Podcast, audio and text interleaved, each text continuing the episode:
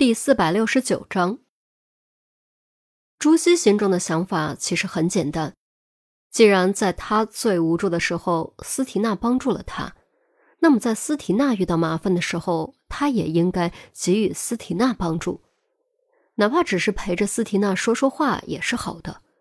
毕竟斯提娜初来乍到，举目无亲，也没有别的朋友，可能连个可以说心里话的人都没有。然而，他在路口等了一个小时，还是没有看到斯提娜的车。也许是我出来的早了。怀着这样的念头，朱熹又等了将近一个小时，结果还是没有等到。他的心中莫名有点慌。朱熹实在忍不住，拿起手机给斯提娜拨电话，谁料直到自动挂断都没有人接听。反复三遍还是一样，怎么回事啊？朱熹突然心中狂跳，涌起强烈的不祥预感，一个让他紧张不安的念头冒了出来。斯蒂娜迟到，外加手机没人接，难道又出了什么事不成？想到这儿，朱熹不再犹豫，赶紧拨通了幺幺零。当一盆冷水泼在脸上，斯提娜猛地打了个冷战，从迷失的黑暗中醒了过来，双眼徐徐睁开。第一感觉是黑，第二感觉是疼，整个脑仁都在晃荡，尤其额头格外刺痛，嘴角隐隐有血腥味，应该是从额角流下的鲜血，被水混合着流进了嘴里。他下意识想要抬手擦嘴，却发现手腕被紧紧箍着，轻轻一动便发出锁链的当啷声。我被绑了。一阵寒意骤然升起，让斯提娜还有些模糊的意识彻底清醒。昏迷之前的记忆一幕幕在脑海中重放。和朱熹约定之后，他立刻去卫生间沐浴更衣。收拾妥当后，开车出门前往约定地点。由于已经不相信身边的任何人，所以出于安全考虑以及接下来的计划，他特意自己开车，并且没有通知任何人。谁料，正所谓人算不如天算，他终究还是漏算了一招。他最新购置的座驾带有自动驾驶系统，只是由于该系统还不够成熟。从来没有使用过，所以被他给忽略了而已。半路上，汽车的自动驾驶系统突然启动，强制封锁了手动驾驶的权限，并且锁死了门窗，加速转向，直奔偏僻之地，最终一头撞在了树上。然后就没有然后了。剧烈的撞击中，他晕了过去，醒来就已经到了这里。黑暗中突然传来诡异的笑声，这笑声有点像是从洋娃娃口中发出的电音，在黑暗中显得尤为恐怖，让人毛骨悚然。谁？斯提娜豁然转头，却什么都看不清楚。周围除了黑暗还是黑暗，粘稠浓密，仿佛没有边际。笑声变得尖锐了一些。听起来更加让人头皮发麻。少给我装神弄鬼，滚出来！斯提娜怒喝。即便他胆子足够大，手段足够狠，甚至敢于杀人后和尸体待在一起，此时此刻也还是感受到了一丝丝难言的恐惧。这恐惧如蜈蚣，顺着脊梁骨的皮肤往上爬。所过之处，汗毛炸起。笑声停下来，取而代之的是炸起的咯吱声，节奏很慢，充满了生锈金属摩擦的感觉，听起来就像是老旧的自行车轴在转动。声音越来越近，越来越近，最终停在了斯提娜右前方一米远左右的位置。由于没有光线。所以只能隐约看到一个轮廓，似乎是个孩子坐在玩具三轮车上，斯提娜眯起眼睛，正想仔细分辨，突然头顶灯光炸亮，刺得斯提娜下意识缩头闭眼。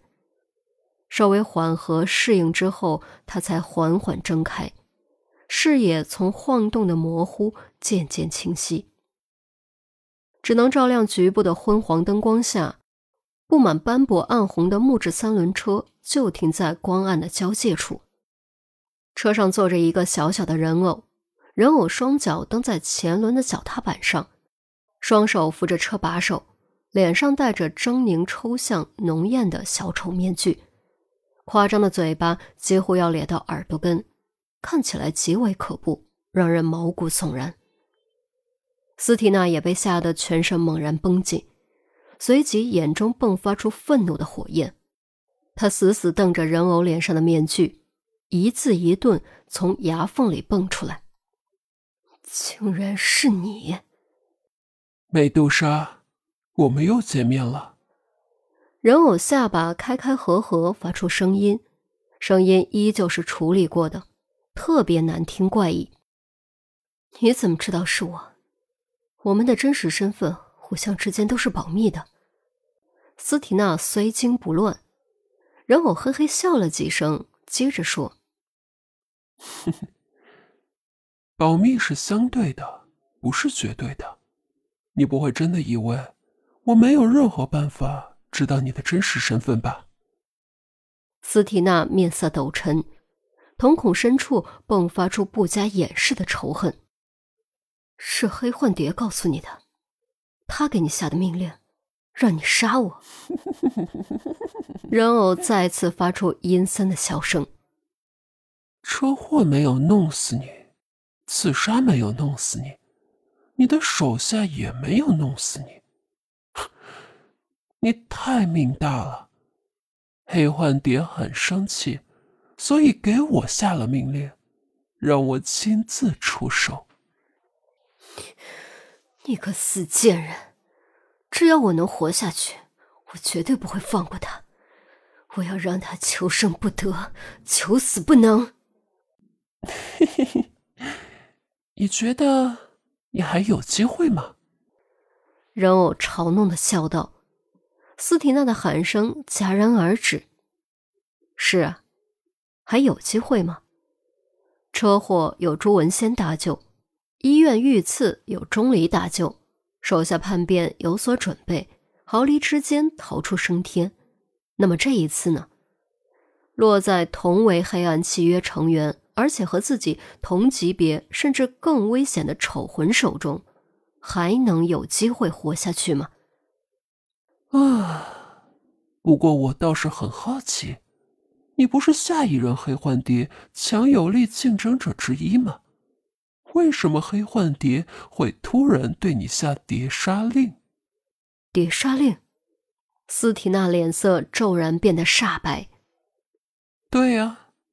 就是你知道的那个碟杀令，最高追杀令。你知道这意味着什么？这意味着从此以后，你的代号和身份将被消除，你将被黑暗契约除名。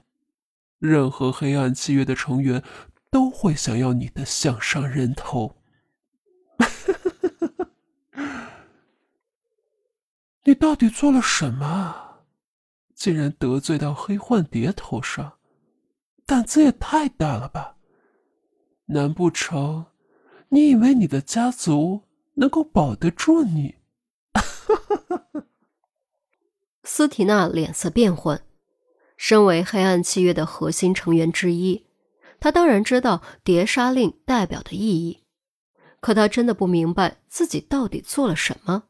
竟能让黑幻蝶做出这种不留余地的决定？难道是已经认定新的继承人了吗？所以才要以如此凌厉、不留余地的手段除掉他的竞争者，清除威胁，稳固权力？斯蒂娜心中暗暗思忖。人偶的眼睛里明显有摄像头，看到斯蒂娜的表情变化，人偶突然爆发出尖锐的笑声。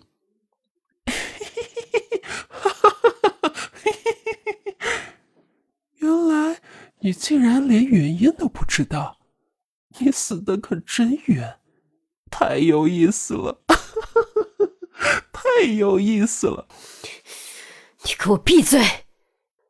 斯提娜怒从中来，大声喝道。身为美杜莎，她翻手为云，覆手为雨，谁料转眼竟落到如此田地，可悲，可笑，可怜。可人偶非但没有闭嘴，反而因为斯提娜的愤怒而笑得更加欢快。霎时间，整个地下室里都是恐怖的笑声在回荡。若是胆小之人进来，估计能被活生生吓晕过去。斯提娜自知失态，不再喝骂，转而开始思考对策。即便面对绝境，束手就擒也不是他的风格。不做出最后的尝试和努力。他绝对不会轻言放弃。片刻后，笑声渐止，斯提娜的语气反而平静了下来。笑够了，暂时够了。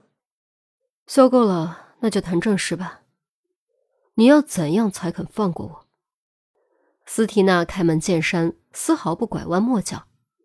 人偶呵呵一笑：“嘿，放过你。”你觉得这个选项可能存在吗？你觉得我敢违抗碟刹令吗？以我对你的了解，对你来说不存在敢不敢，只存在利益够不够。斯提娜盯着人偶的双眼，目光极具穿透力。人偶沉默了，只是静静的坐在那里一动不动。斯提娜同样一动不动。一言不发，他知道自己绝对不能慌，否则就真的满盘皆输了。突然，人偶动了，轻轻踩动脚踏板，木质玩具三轮车朝前缓缓移动了半米，下颌开合，传出戏谑的低笑声：“ 你倒是自以为了解我，我不用完全了解你。”知道一部分就可以了，只要你放过我，我可以给你比我价值更大的回报。如此一来，你我各取所需。哦，价值更大的回报，你得搞清楚，你的价值可不仅限于你的价值，还有碟刹令的威慑在里面。如果让黑幻蝶知道你还活着，并且是从我手里出去的，你觉得我会是什么下场？下一个碟刹令会不会送给我？你说的这些我当然清楚，所以我能给你的回报价值要大于我和风险的总和。哦，你成功打动了我，说来听听，看看这所谓的回报。值不值得我冒险？人偶又笑了几声，斯提娜却笑不出来。他深吸口气，用异常郑重的语气说：“须知妖精画中女人的真实身份，这个够不够？”